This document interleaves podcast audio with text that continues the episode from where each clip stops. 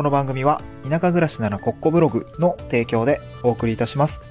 はい、おはようございます。東京から淡島に家族で移住をしてブロガーをしたり古民家を直したりしている小場旦那です。この番組は地方移住や島暮らしの経験談と田舎でできる仕事や稼ぎ方について試した結果をシェアする田舎移住ドキュメンタリーラジオです。えーと、今日は、えー火曜日ですかね。火曜日ということなので、えーと、地域おこし協力隊に関する、まあ、情報ですね。まあ、どういう仕事なのかとか、うーん、まあ、どういう暮らしをしているんだ、みたいな、そういう話をね、していきたいなと思います。まあ、地域おこし協力隊って確か、今、総務省が発表している感じだと確か5000人から6000人ぐらいですね。人口で言うと、何パーセントですか？少ない、少ないですね。確か少なかった。なんか、え、数パーセントだった気がするんですけどね。うん。まあなので、なかなか情報が転がってないかもしれないということで、まあ、こんなコツコツ発信をしているという感じなんですけれども、じゃあ、今日はトークテーマはどんな話かっていうとですね、えー実はスキルアップもできる地域おこし協力隊の3つの特徴についてお話をしていきたいなと思います。えー実はスキルアップもできる地域おこし協力隊の3つの特徴ですね。うん。ちょ最近、あれですね、ちょっと、あの、話それちゃうんですけど、なんかストレスなのか、頑張りすぎてるのか、あちょっと悩みもたくさんあってですね、若干口内炎ができてきて、めっちゃなんか今話しづらいんですよね。ちょっと口が痛くて。うん、ちょっとね、滑舌が良くなかったら申し訳ございません。うん。まあ、そんなに地域おこし協力隊ってストレスあるのって感じだと思うんですけど、あの、不安になる方もいらっしゃるかと思うんですけど、あ、これは別に地域おこし協力隊の話 が大半じゃなくて、まあいろいろ今挑戦をしているので、ちょっと頭をひねっているっていう感じでございますね。うん。はい。今日はですね、まあ3つの特徴ですね。1つ目が3年間死なない生活保障が地域おこし協力隊にはあるよということですね。2つ目が条件不利地域で活動することで誘惑がなくなるよう。3つ目は資格や技能習得は経費が使えるというような特徴がありますので、この3つの特徴についてね、解説をしていきたいなと思いますので、うんと、地域おこし協力隊に今興味がある方については、あまあ、参考になる話が転がっているかなと思いますので、ぜひ聞いていただければ嬉しいです。うん。はい。じゃあ、どんな特徴があるのかということで、一つ目ですね、3年間死なない生活保障があるよってことですね。うん。3年間死なない生活保障があるよという話です。えーまず最初にですね、地域おこし協力隊の、まあ、特徴の最大の、最大な特徴、最大の特徴にはなるんですけれども、任期というのがあります。うん。普通の仕事と違ってですね、任期があります。まあ、普通の仕事もあるか。えっとですね、3年というのは、まあ、最大3年ですね。1年で辞めていく人もいれば、2年で辞めていく人もいるし、3年いる人もいますね。うん。まあ、なんか途中、女性とか育休取って若干伸びるっていうところもあるみたいなんですけどね。そう、3年間しかありません。なので3年後は、えーどういう形になるかっていうと、えー無職になります。何もなければね。うん。無職になります。まあ、ただその3年間というものはですね、えー例えば公務員として、例えば会計年度任用職員という形で採用されれば、あの、給料が支払われますし、個人事業主として、えーまあ、業務委託というような形でね、えー仕事をするようであれば、まあ、謝礼として、うん。業務委託料というより謝礼みたいな感じなんですよね。うん。まあ、これが月20万円程度ぐらい。まあ、これ自治体によるんですけどね。自治体によるんですけど、月20万円ぐらいの収入が入ってくるというような形になりますので、まあ、3年間20万円もらえてたらさ、まあ、なんとかなりませんかね。ちゃんとその間ね、まあ今日もお話ししてますけど、スキルアップを積んで、自分でお仕事を取ったりとか、何か起業するみたいな、こう、準備のね、期間として僕は使っていくといいんじゃないのかなっていうところがね、まあ、この回でお伝えしたい、まあ、えー一つの筋でございますと。うん。で、まあ、死なないって言ってるのはですね、月20万ぐらいの収入があるよってことと、あとこれ月20万以外にもですね、家賃負担をしてもらえたりとか、あとあれですね、業務用携帯とか、うん、まあ Wi-Fi とかもそうですね。あと PC とかも支給されるような形になるかなと思います。で、これはあの、今日合わせて読みたいという形で、あの、スタンド F の概要欄にですね、ブログのリンクを貼り付けております。こちら地域おこし協力隊の給料についてですね、えーまあ私の知り得ているところ、まあ私の知人にもね、協力隊の方が何かいるので、えこの方々のお話を聞いてみたりとか、まあそういったことをですね、ちょっとまとめたお話になっていますので、こちらぜひ、まあブログを読んでいただければ嬉しいかなと思いますが、えー詳細はそこで語ってるんですけれども、まあ活動費というものがあります。これを使うことでですね、えーこの、まあ、給料とは別に、え住む場所だったり、僕は車なんかもね、あの、そのリース料として払っていただいてるんですけど、うん。まあなので、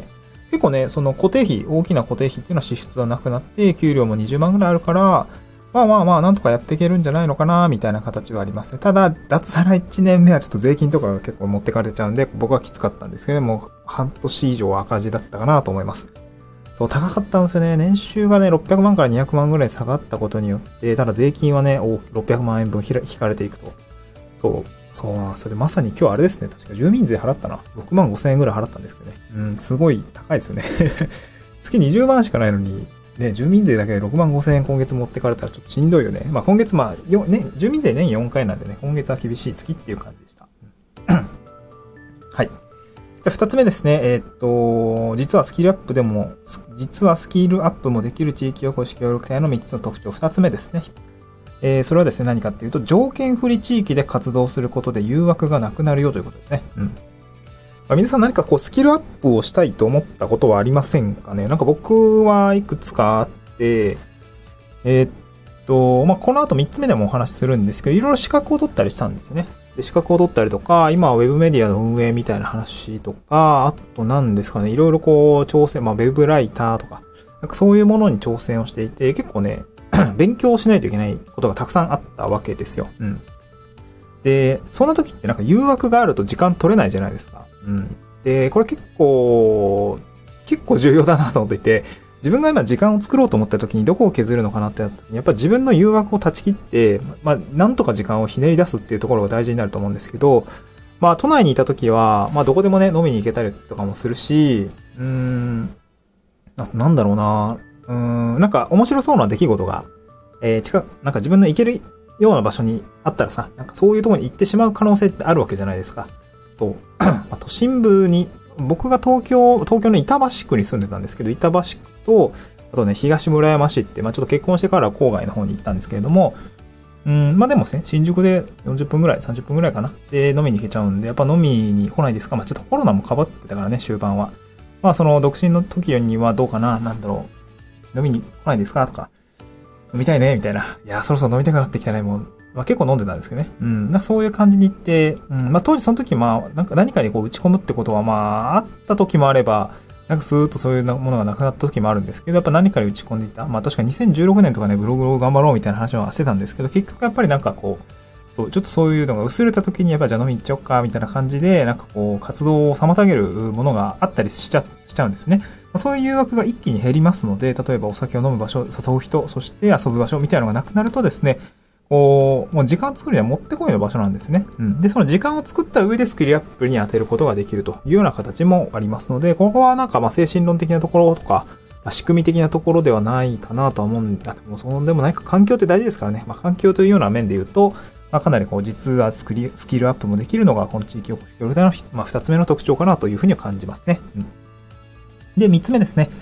えー、三つ目は資格や技能習得は経費が使えるよっていう話ですね。うん。これ僕、地域おこし協力隊になってからすごいいっぱい資格取ったんですよね。まあ、勉強したかったっていうのと、あとね、免許系を取りました。すごく免許を取りましたね。えー、僕はですね、確かね、夏ぐらいから、あの、まあ、ちょっと庭をね、開墾しないと、あの、古民家直してるんですけど、あの、庭をかい、庭も広くて、庭を開拓しようと思った時に、うんとね、あの、バックホーって言うんですけど、まあ、ユンボって言った方が伝わるんですかね。バックホーと、あと、まあ、ドラグショベルっていうね、これ、まあ、なん、なん、なん、ブルドーザーじゃないんだけど、なん、なんていうのかな そう、えー、ホイールローダーとかも言ったりするものがあるんですけど、なんかそういう重機ですよね。3トン以上の重機を動かせるような資格を取ろうということで、これね、正式名称が、えー、車両系建設機械、かっこ整地運搬積み込み用、およ、積み込み用及びえー、採掘用技能講習終了という免許がもらえるんですね。うん。これ確か1週間ぐらいですかね。1週間ぐらい、えっ、ー、とね、確か、えー、なんだっけ？筆記じゃなくて 座学が丸3日、えー、技能講習丸4日って感じですかね。まあ、これの講習を受けて、まあ、免許を取るっていうような感じをしたんですよね。で、その免許取ったりとか、あとフォークリフトのね、技能、運転技能講習っていうのも、これ4日ぐらいですかね。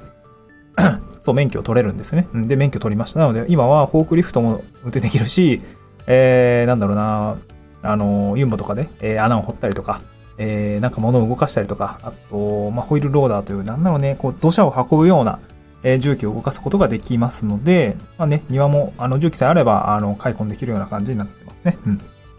で、あと、ま、僕の友人も、まあ、一緒に取ったりしたんですけど、で、今、その友人が、えー、中型ね、免許かな。そう、バスが運転できるようにみたいな感じで、集落にね、えー、いろいろお客さんを、なんだろう えー、なんかね、結構イベントが、大きなイベントがあったりとかするとね、あの、バスとか出した方がいいよね、みたいな話になるんですけど、まあ、なんかそういうバスの運転を免許取ったりとかしてますし、で僕自身はなんかそういう、なんだろうな、免許、資格にかかるお金って結構高いんですよね。あの、何万円ぐらいだ多分ね、重機多分30万ぐらいかかったと思うんですよね、多分。中型免許もね、16万ぐらいしたと思うんで。で、多分総額資格を取るのに、多分4、50使ってると思うんですね。フォークリフトも多分9万ぐらいしたと思うんで。まあそういうお金がですね、今回その地域おこし協力隊という制度の、まあお金を使ってですね、まあ身につけることができるっていう感じですね。まあ財産はやっぱ、えー、公的なあま税金が財源になってますので、結構まあこれは厳しいですね。自分のために何か物を買うっていうのはやっぱ厳しいんですけど、自分のスキルにお金を投じられるっていうのはこれすごくありがたい話なんですね。うん。まあ実際ね、その活動にとって必要なものと認められれば、あの、この資格っていうのは十分 取ることができますね。うん。あと僕は、えっと、過疎地域で、地図を作る仕事っていうんですかね。この Google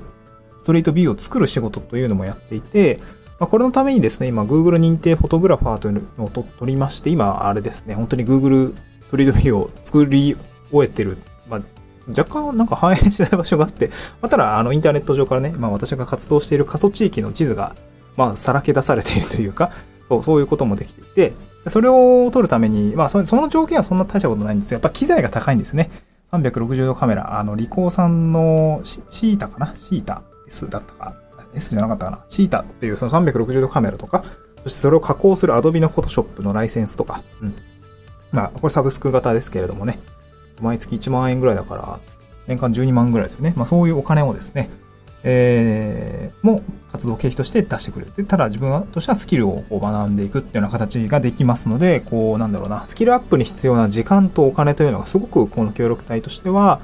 使えるような状況にあるので、かなりね、えー、僕としては有用な制度かなと思っています。そう、ただこういう、いや、なんて言ったらあれですかね、や、やりたいことがないとか、やる気がないとか、なん、ちょっと楽したいっていう人はあんま向いてないかなと思うんですけどね。そう。まあ、こういう感じでこうスキルアップするときには、あのね、生活も維持しないといけないし、えー、やることもやらないといけないっていう、まあ、時間とかね、お金を投じないといけないんだけども、これがね、すごく使える制度なので、まあ、僕としてはね、えー、すごくいい制度かなと思いますね。なんかそういう、なんかこういうことがやってみたいとか、まあ、田舎に暮らしてみたいとかもそうだと思うんですけど、まあ、こういう制度もありますので、まあ、ぜひ一度ね、検討してみてもいいのかなというふうに思っております。はい、今日はそんな感じでございました。スタンド FM ではですね、こういった形で、まあ、うん、移住のお話とか、えー、まあ今ブログもやってるんですけど、まあブログのね、コンセプトみたいなのが移住後の働き方戦略室というような内容になってますので、まあ移住した後がね、やっぱ大事で、その時じゃあ何が大事かっていうと、お金とか働き方、仕事ですよね。まあ、そういうものをどういうふうに作っていくのかっていうのを発信をしようと思っていて、まあ今私も実践をしているというような形になっておりますので、まあ、ぜひ参考にしてみてください。スタンド F の概要欄に Twitter のリンクも貼り付けておりますので、まあ普段の、えー、活動内容とか、えー、どういうことをしているのかみたいなところはそこから追っていただければ幸いです。また次回の収録でお会いしましょう。バイバイ。